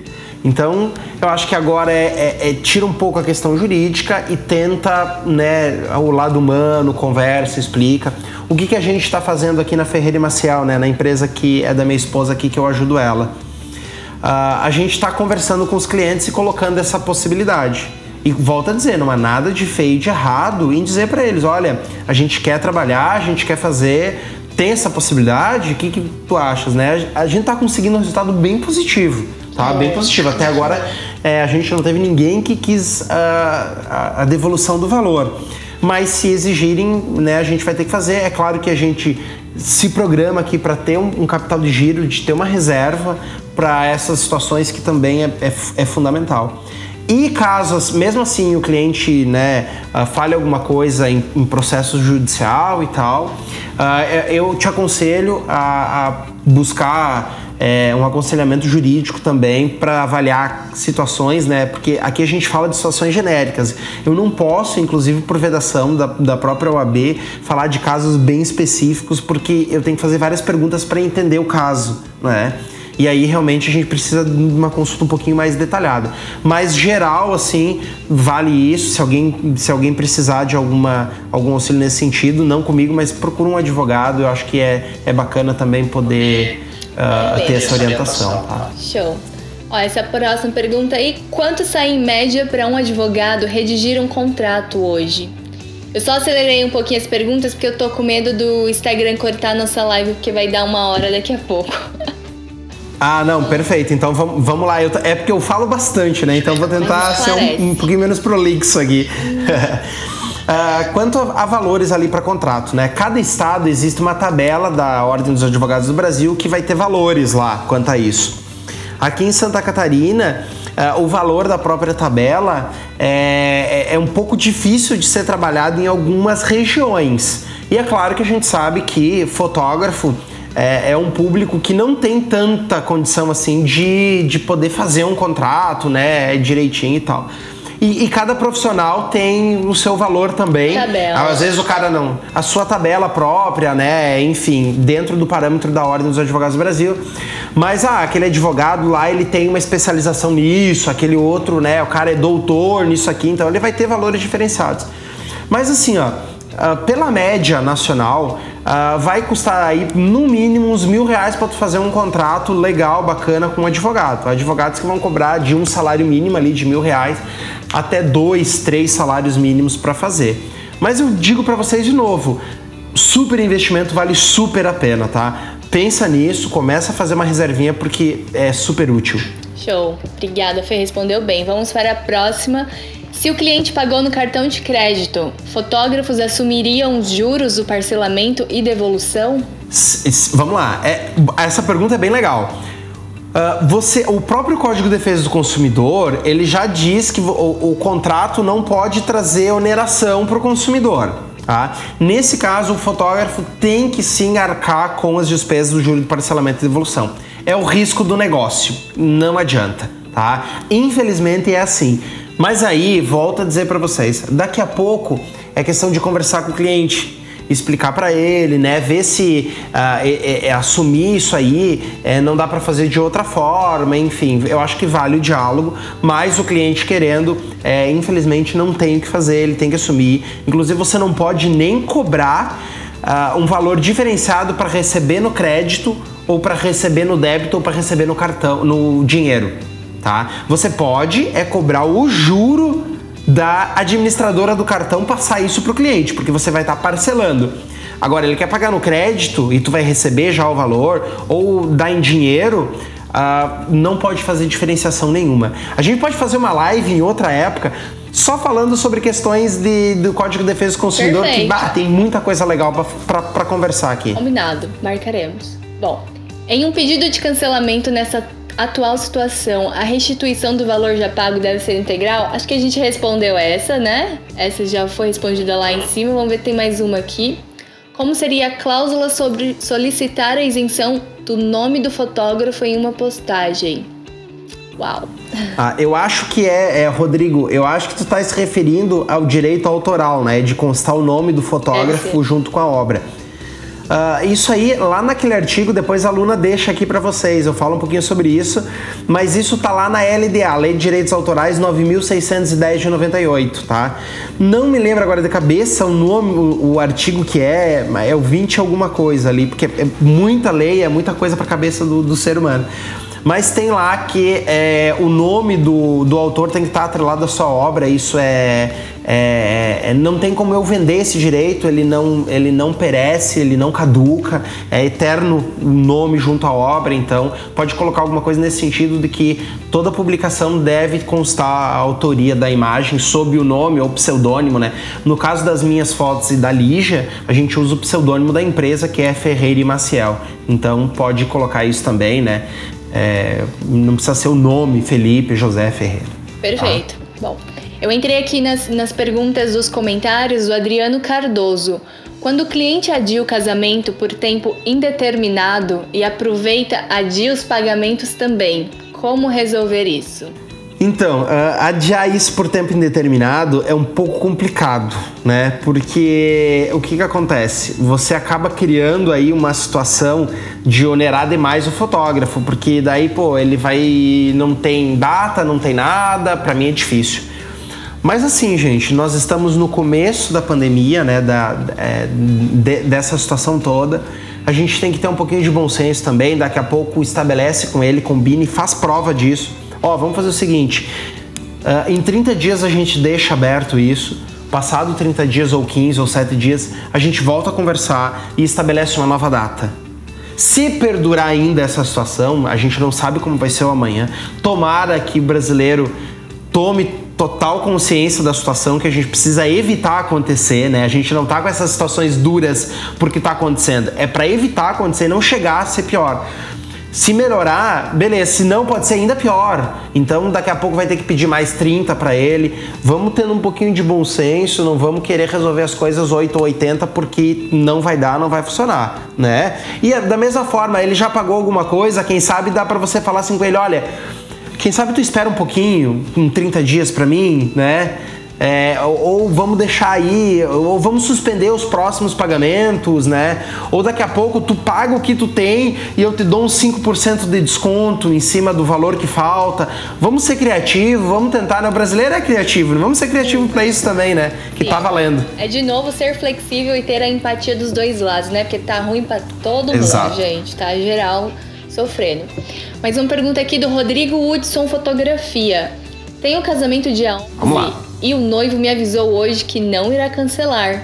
Será em local aberto. Uso máscara? Bom, acho que aí tem mil coisas, né? Uma delas é se a cidade já falou que não pode, que é estado de emergência, sei lá se a aglomeração é legalmente. A polícia pode chegar lá nesse casamento e falar: querido, encerra, está correndo risco aqui todo mundo. E, e, se ele usa máscara? Era legal até ele comentar uh, de que estado que ele é e se tem algum decreto no estado dele, tá? Rodrigo pra gente poder Hudson. ver. Se ele tiver aí, Rodrigo é. Hudson, comenta pra gente que eu tô voltando lá em cima nas perguntas. Mas. Né, Mas assim, de, de, maneira geral, uh, se não baixou decreto, é um pouquinho mais complicado para resolver com, com o casal ali, né? Com a noiva. Baixou decreto, não tem choro mas pela legislação você não é obrigado a participar. Agora, caso você opte por fazer isso a São Paulo, São Paulo eu acho que baixou decreto, tá, Rodrigo? Dá uma conferidinha lá, e se eu não me engano, baixou decreto sobre isso. Tá? Não tem nada de decreto ainda. É, eu vou dar uma olhada, eu vou, vou conferir aqui contigo sobre isso, mas eu ouvi em grupos de advogados que São Paulo tinha baixado. Vou conferir, tá? Junto, mas dá uma olhada também. Uh, se tu optares por ir, uh, vai consciente né, de tomar todas as precauções que vale geral lá de lavar mão, álcool gel. Eu, se eu fosse, eu usaria máscara, tá? Porque a gente sabe que a máscara é para quem tá com a gripe. Mas numa situação de ter tanta gente lá, a, a máscara ela, ela mais ajuda do que prejudica ali por estar tá úmido e tal, né? Acho que vale também conversar com algum, com algum médico, pedir um esclarecimento melhor para algum enfermeiro sobre isso. Mas eu, eu faria nessa situação. Mas tenta conversar, pô, e, e querendo ou não, né? Não conheço o noivo, não sei quem é, mas faltou um pouquinho de bom senso, né? Um pouquinho de ver o lado humano e, e cancela, né? Cancela uma situação dessa, completamente compreensível, né? Ele, o noivo não ia perder nada, nada, nada, nada, nada, porque todo o valor que ele já pagou ele vai poder restituir ou usar para outra data né? Aproveitar só quero deixar um abraço para todo mundo que tá mandando oi ali, tá batendo palminha, que tá na live, né? Meus amigos, todo mundo que tá aí, clientes e Pix fotógrafos, deixar já um abraço para todo mundo que tá dando oi ali, tá? a galera tá interagindo, tem com a gente aqui, chegamos a 48, 50 pessoas, agora tem umas 26 ali, gente, quase uma hora de live. Arrasaram, obrigado por acompanhar. Bom, vamos mais uma pergunta até o Instagram cortar a gente aqui, porque o papo tá muito bom e é tempo de se conscientizar, né? A gente precisa de informações. Vamos lá. Hamilton Pavan Fotografia. Boa noite. Cancelou o casamento e remarcou para uma data já reservada. Como proceder? Então, essa situação aí, uh, o que, que vai acontecer? O, o consumidor, né, o cliente, ele vai poder pedir restituição do valor tá? Se tu não pode fazer, uh, verifica com algum colega que talvez possa atender. Se o cliente aceitar, dá essa sugestão para ele, né? Uh, geralmente a gente tem aquele fotógrafo que tem um trabalho parecido, que você já fez uns fila pro cara, o cara já fez para ti, quem sabe ele tem a data, né? Vê essa situação. Caso o cliente não aceite, é obrigado a restituir. E não vai responder por perdas e danos, por nenhum prejuízo por não fazer. Tá, isso vamos deixar claro. Por quê? Porque se torna oneroso demais tu ter que fazer. É até impossível tu poder cumprir dois contratos e um deles foi cancelado por culpa que. por algo que não, tu não tens culpa, entendeu? Que é a, a pandemia. Perfeito. Tá? Beleza, vamos aqui para a próxima. Gunnar perguntou: Meu contrato tem prazo para cancelamento. Exemplo, até 30 dias ou menos, em caso de cancelamento, terá multa de 50% ao fotógrafo. Mesmo assim, o consumidor tem direito do valor integral se ele desejar? Então, ele perguntou, né, no contrato dele, ele pode pagar até 50% se for cancelado, mas se o consumidor tem direito do valor integral se ele quiser, se ele pedir, não, beleza, seu contrato é 50%, mas eu quero 100% porque estamos em pandemia. Entendi, entendi. Per perfeito. Uh, o que, que acontece? Vamos, vamos falar de duas situações, tá? A primeira delas, em estado de pandemia e não estando em, em estado de pandemia né? Perfeito. Estando em estado de pandemia é uma coisa. Uh, aí pode incidir perfeitamente a multa contratual ali. Talvez 50% poderia ser discutido se é abusivo ou não, certo? Uh, mas aí é outra conversa para outra live.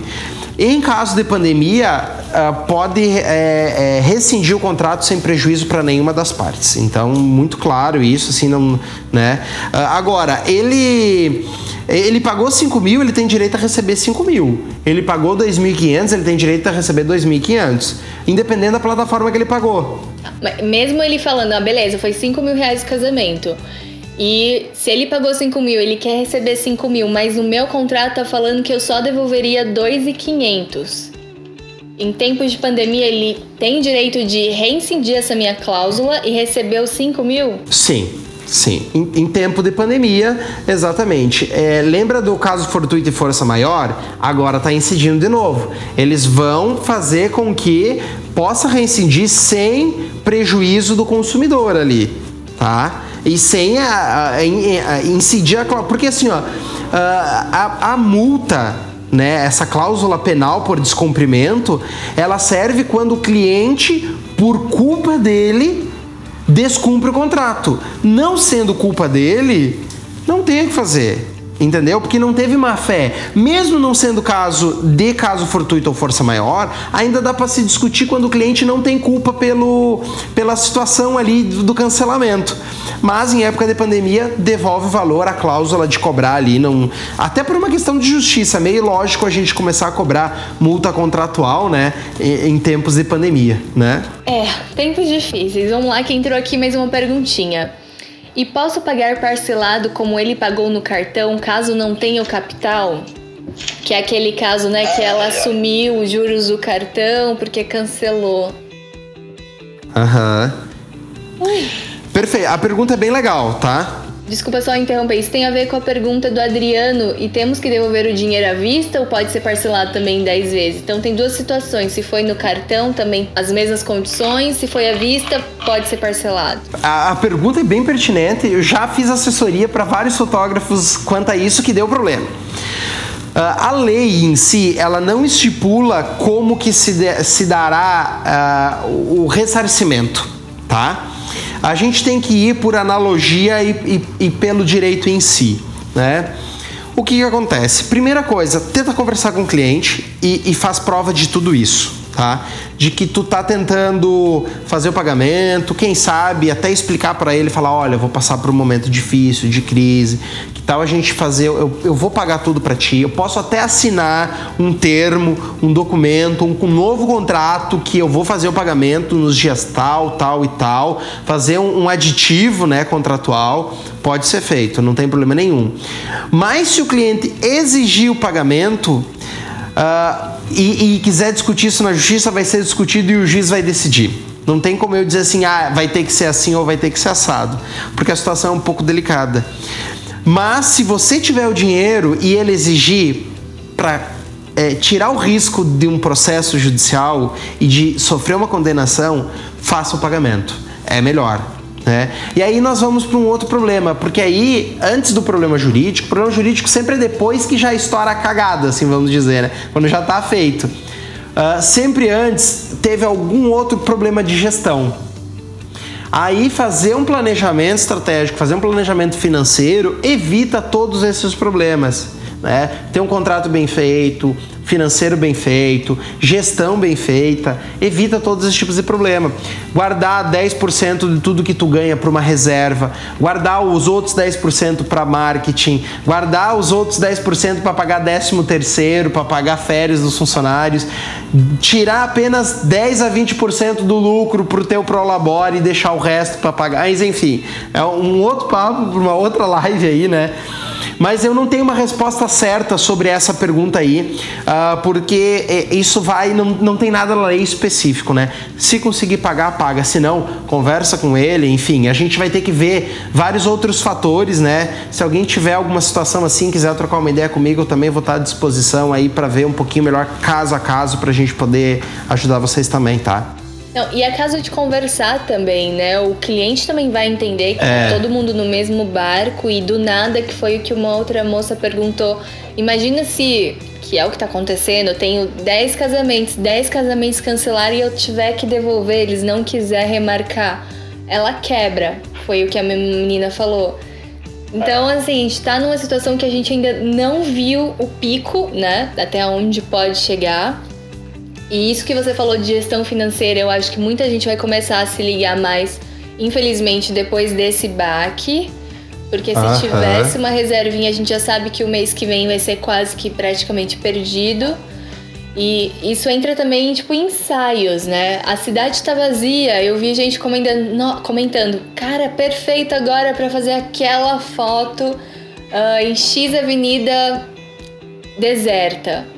Mas se a polícia te parar, o que, que isso enreda? É, você vai querer fechar um contrato com alguém nesse tempo de, né, de sair na rua semana que vem para fotografar alguém? Então, são muitas variáveis. Bom, Fê, eu acho que aqui acabou as perguntas dos nossos telespectadores. Se você quiser acrescentar mais alguma coisa, se vocês, pessoais, pessoal, quiser mandar mais perguntas, acho que a gente conseguiu ler todas, o Fê respondeu bem. A gente está mais de uma hora aqui conversando e está sendo muito bom. Quer agregar mais alguma pergunta, Fê? Pode mandar. Eu acho que é só. É, é uma oportunidade. A gente sempre tem que ver essas situações de risco, né? Uh, como oportunidades de melhoria. Então hoje a gente fez até reunião aqui na tanto do escritório aqui que a gente tem outras pessoas na equipe, tanto lá com a Lígia, né, e a equipe dela. Uh, a gente precisa da ajuda de todo mundo, né? A gente está fazendo home office com todo mundo.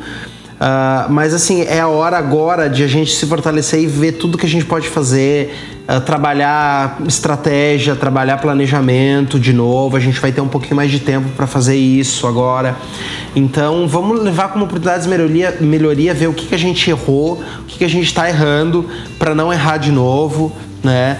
E, e pensar que se a gente quer ser visto como bons profissionais, como profissionais de verdade, não aquele negócio, tá, só fotografa e não faz mais nada.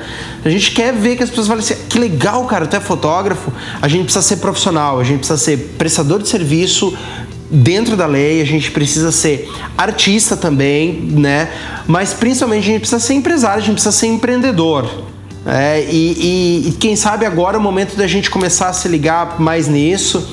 Quem está assistindo a live, quem viu a live, Pô, é, é, é, isso mesmo, cara. É oportunidade de aprendizado, né? Eu tô aprendendo aqui com a Luna, a Luna tá aprendendo comigo, eu aprendo com vocês, vocês aprendem comigo, enfim, todo mundo aprende. Uh, até já deixo, deixo, os parabéns, assim, pra Epix de estar tá fazendo esse tipo de material numa época como essa, né? De trazer um assunto tão importante, tão pertinente. Uh, eu, não, eu não tenho dúvida nenhuma, eu jamais colocaria o meu nome, né? E não é por estrelismo, mas é por questão de, de profissional que eu quero ser e que eu sou colocar o meu nome junto com uma marca que não, que não representasse os fotógrafos, né?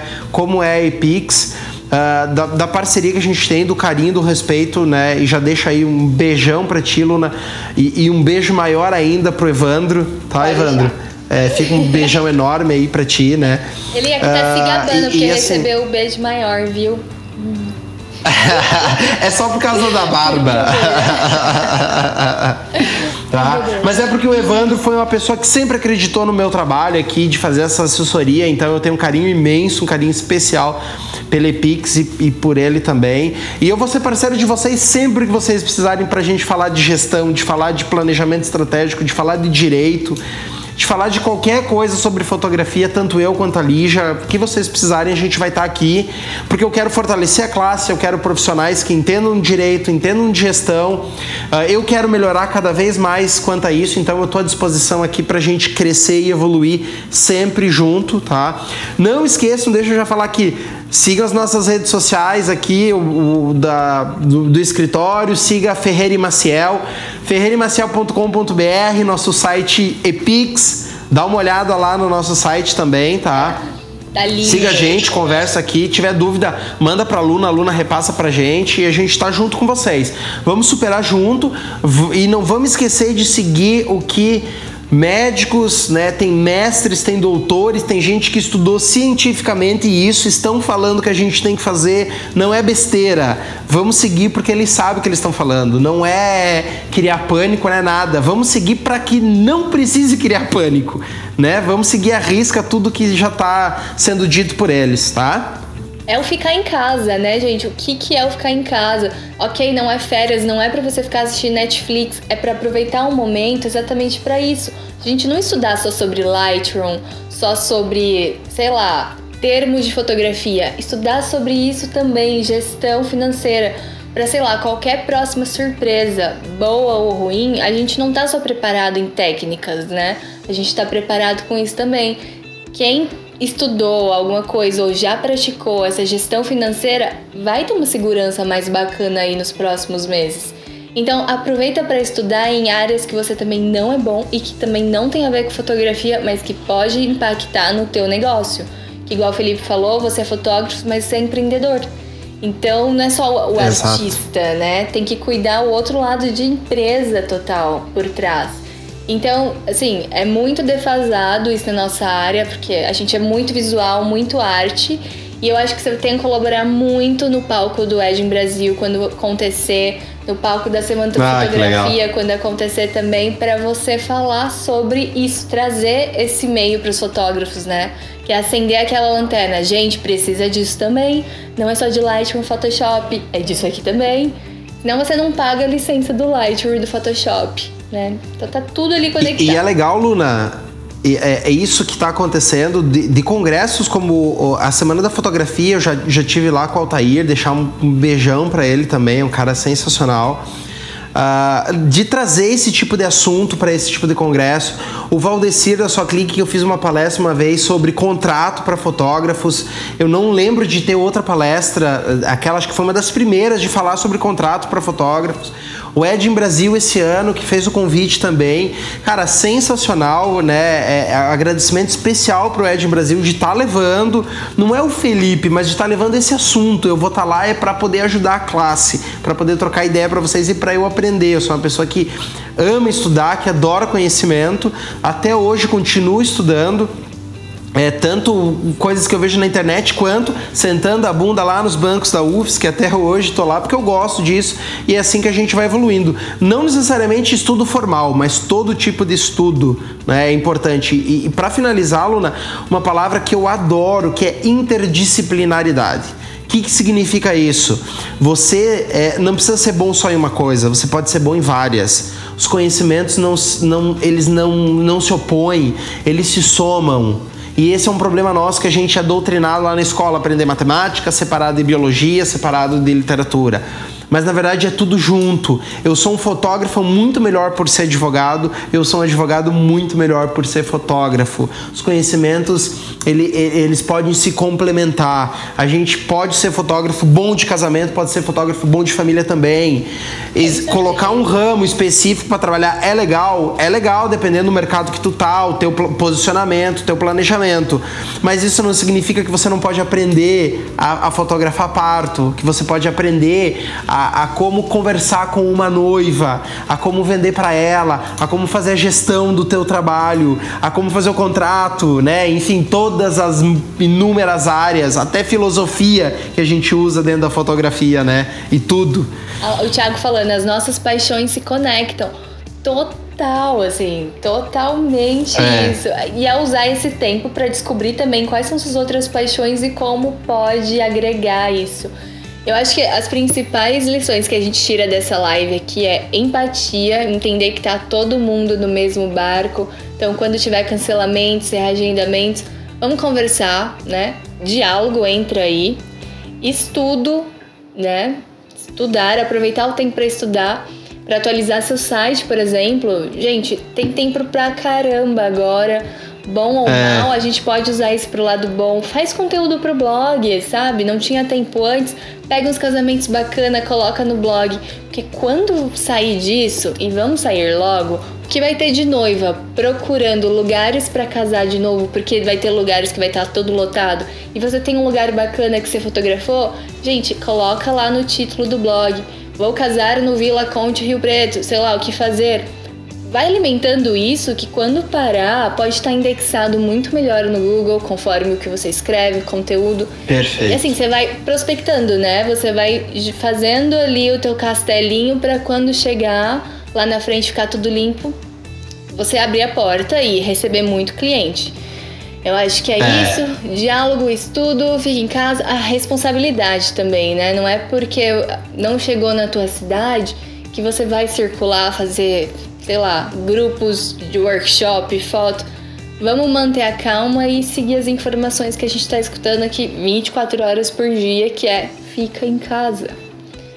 Ah, acho que é isso. A Ferreira, a, a Lídia falou empatia, compaixão, diálogo e bom senso. Perfeito.